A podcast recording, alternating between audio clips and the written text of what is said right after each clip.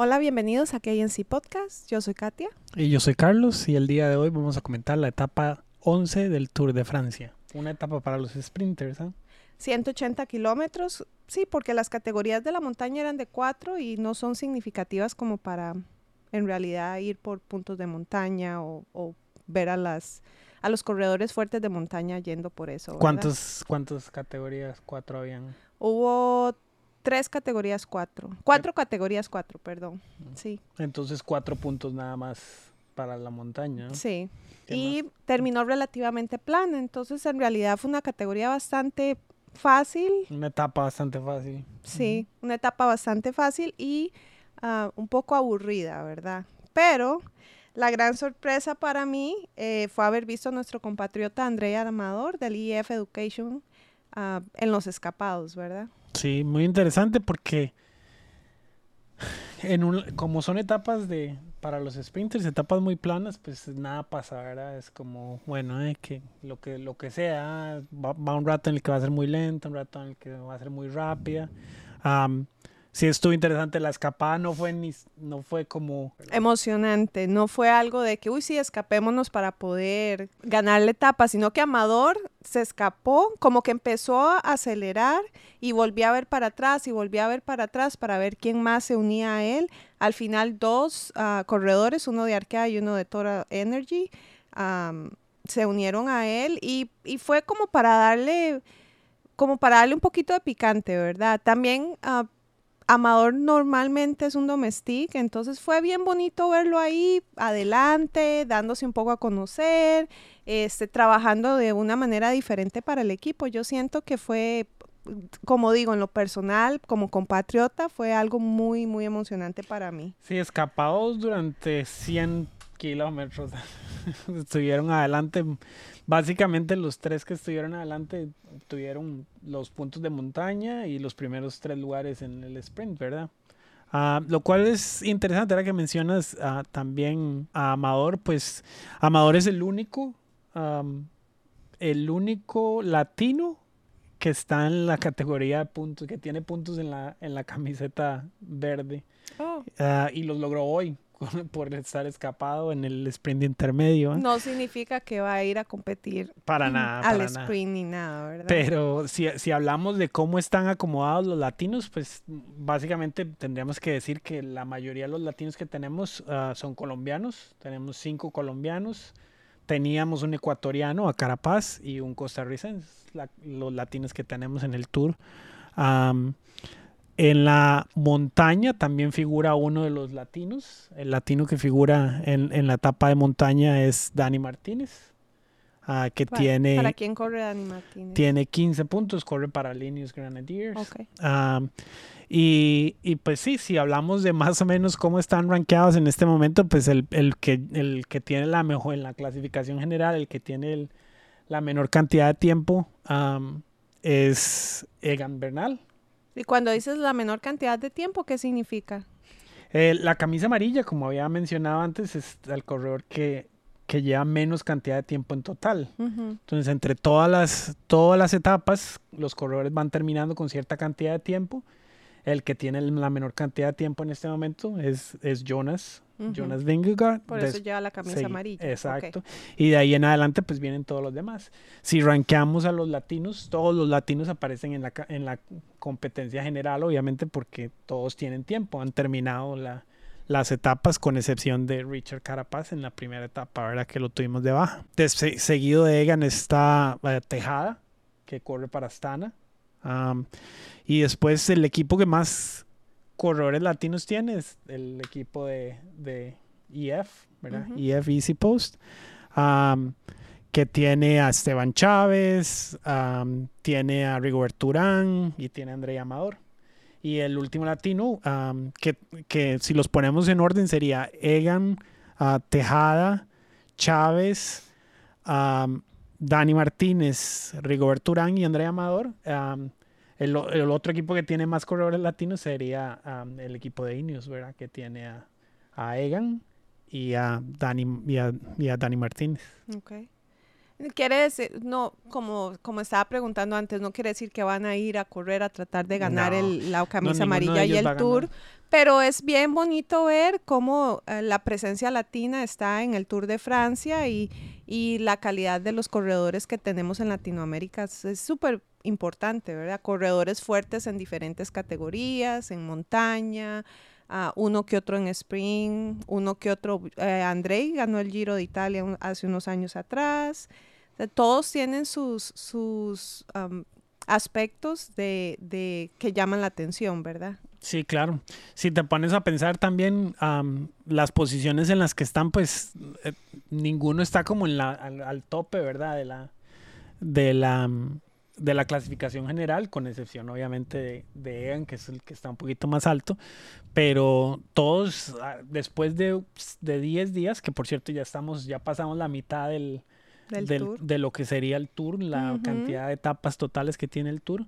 am, ya han corrido más de dos días. Han estado montados en la bicicleta, ¿verdad? Solo en la carrera. Am, eso lo que quiere decir que pues todavía queda bastante tiempo más todavía para terminar. Sí, a mí definitivamente ah, me encantaría poder ver a, a un Egan Bernal en algún momento de- del tour adelante buscando, buscando algo, ¿verdad? Ya sea presencia, ah, puntos, algo, porque Egan fue ganador del tour hace tres años, creo, si no me equivoco, y, y fue una gran sensación, ¿verdad? Y yo sé que tuvo ah, un accidente y que se habían ido recuperando y todo, y que él no está al 100%, pero al final de cuentas el Ineos, ese es su líder y, y nos, a mí en lo personal me gustaría ver, no quiere decir que, uy, que si no lo vamos a criticar, pero uno entiende la situación, pero en algún momento me encantaría verlo ahí más ah, como presente, ¿verdad? Y claro, siempre celebramos a los latinos en, en el tour. ¿verdad? 100%, Como sí. a, a, Andrei. a Andrei, como vimos a. Esteban Chávez ayer. Cada vez que los vemos al frente o que los vemos en algún lado que al- algo está pasando y es, está interesante, pues siempre tratamos pues de... No, nos emociona, ¿verdad? Nos hace sentir felices ver a los latinos ah, mostrándose al mundo y, enseñando que también tenemos algo para dar, ¿verdad? Porque el otro día mencionabas el Tour de Francia, es un, y, el ciclismo es muy reconocido en Europa. Hace unos años atrás que se viene reconociendo en otros países. eh, en Costa Rica ahora está el Gran Fondo de Andrei, que Andrei lo trajo con sus patrocinadores, lo formó, Ineos lo apoyó cuando estuvo en el Ineos, a Rigobert Urán tiene su Gran Fondo en Colombia. O sea, diferentes... eh, los han reconocido de diferentes maneras y les han dado ya la importancia que se merecían hace muchos años, pero el- en el tour en ese momento me dijiste que habían como 36 franceses, si no me equivoco, que corren el tour en este- actualmente en diferentes equipos, ¿verdad? Entonces, ver cinco o seis latinos es súper emocionante porque es como, aunque uno no sea colombiano, es como parte de, de eso que, uy, me identifico, ¿verdad? Claro que sí. Sí. Bueno, el ganador de la etapa de hoy, Jasper Philipsen del Alpecin. Yo lo vengo diciendo, el sprint es de Jasper al 100% y desde el principio, desde que él demostró las ganas de verdad de ganar y quedarse con la camiseta, ha venido ganando etapas, no seguidas, pero ahí lo vemos luchando por, por aumentar sus puntos y la diferencia. No vimos al Matthew ayudándolo o jalándolo, como quisiera decir yo esta vez, y am, leí una nota de que Matthew está resfriado, entonces está tratando de recuperarse para seguir corriendo el tour y no tener que retirarse, ¿verdad? Am, Daniel Oz es del Total, Energy, ah, recibió el reconocimiento de corredor más combativo en la carrera de hoy. Y no tenemos cambios en las camisetas, todo sigue igual. Y el equipo de, am, en la competencia de equipo sigue igual, perdón, entonces es, eh, eh, la, la carrera de hoy fue especial para los sprinters, especial para haber visto a Amador definitivamente adelante, corriendo, ver la bandera de Costa Rica, eso siempre lo llena a uno de muchísima emoción y no, no hubo grandes eh, eventualidades, ¿verdad? Sí, para la etapa de hoy, si alguien quería pues ver algo, pues que, que vean los, los últimos dos Los- kilómetros. Am, a los, en, los, en el último kilómetro también puedes ver corredores empujándose uno a otro y, y cosas, pero gracias a Dios pues no pasó absolutamente nada, no hubo Así accidentes, am, no hubo retiros en ese momento, entonces pues eso, eso nos pone muy, muy felices, ¿verdad? Definitivamente, y yo sé que en todas las etapas y en todos los tours ha habido accidentes, pero una etapa sin eventualidades es una etapa no aburrida, yo diría que es un éxito, al final de cuentas, porque queremos ver a todos los corredores regresar al día siguiente, en especial porque la etapa de mañana, la etapa 12, eh, con un total de 168.8 kilómetros, es una etapa que regresa a la montaña, tiene categorías 2 y 3 y es una, una oportunidad de sprint nada más. Entonces volvemos otra vez a, a correr una etapa de montaña mañana, ¿verdad?